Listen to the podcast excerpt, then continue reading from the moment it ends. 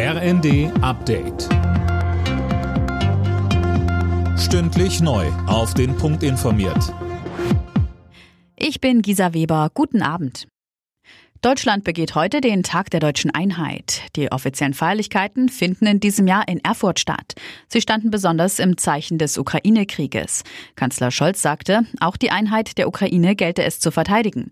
Und dieser Krieg habe Folgen für die ganze Welt, wenn wegen des Konflikts kein Getreide mehr an bedürftige Länder geliefert wird. Und deshalb haben wir uns sehr dafür eingesetzt, dass es gelingt, Getreideexporte aus der Ukraine, aber auch aus Russland wieder möglich zu machen. Aktuell klappt das und ich hoffe, dass das auch weiter dabei bleibt. Wegen der völkerrechtswidrigen Annexion vier ukrainischer Regionen durch Russland hat die EU den ranghöchsten russischen Diplomaten in Brüssel einbestellt. Auch Deutschland und weitere Mitgliedstaaten sind diesen Schritt gegangen. Außerdem bereitet die EU neue Sanktionen gegen Moskau vor.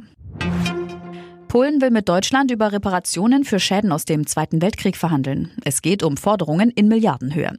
Der polnische Außenminister Rau hat heute eine entsprechende diplomatische Note an die Bundesregierung unterzeichnet.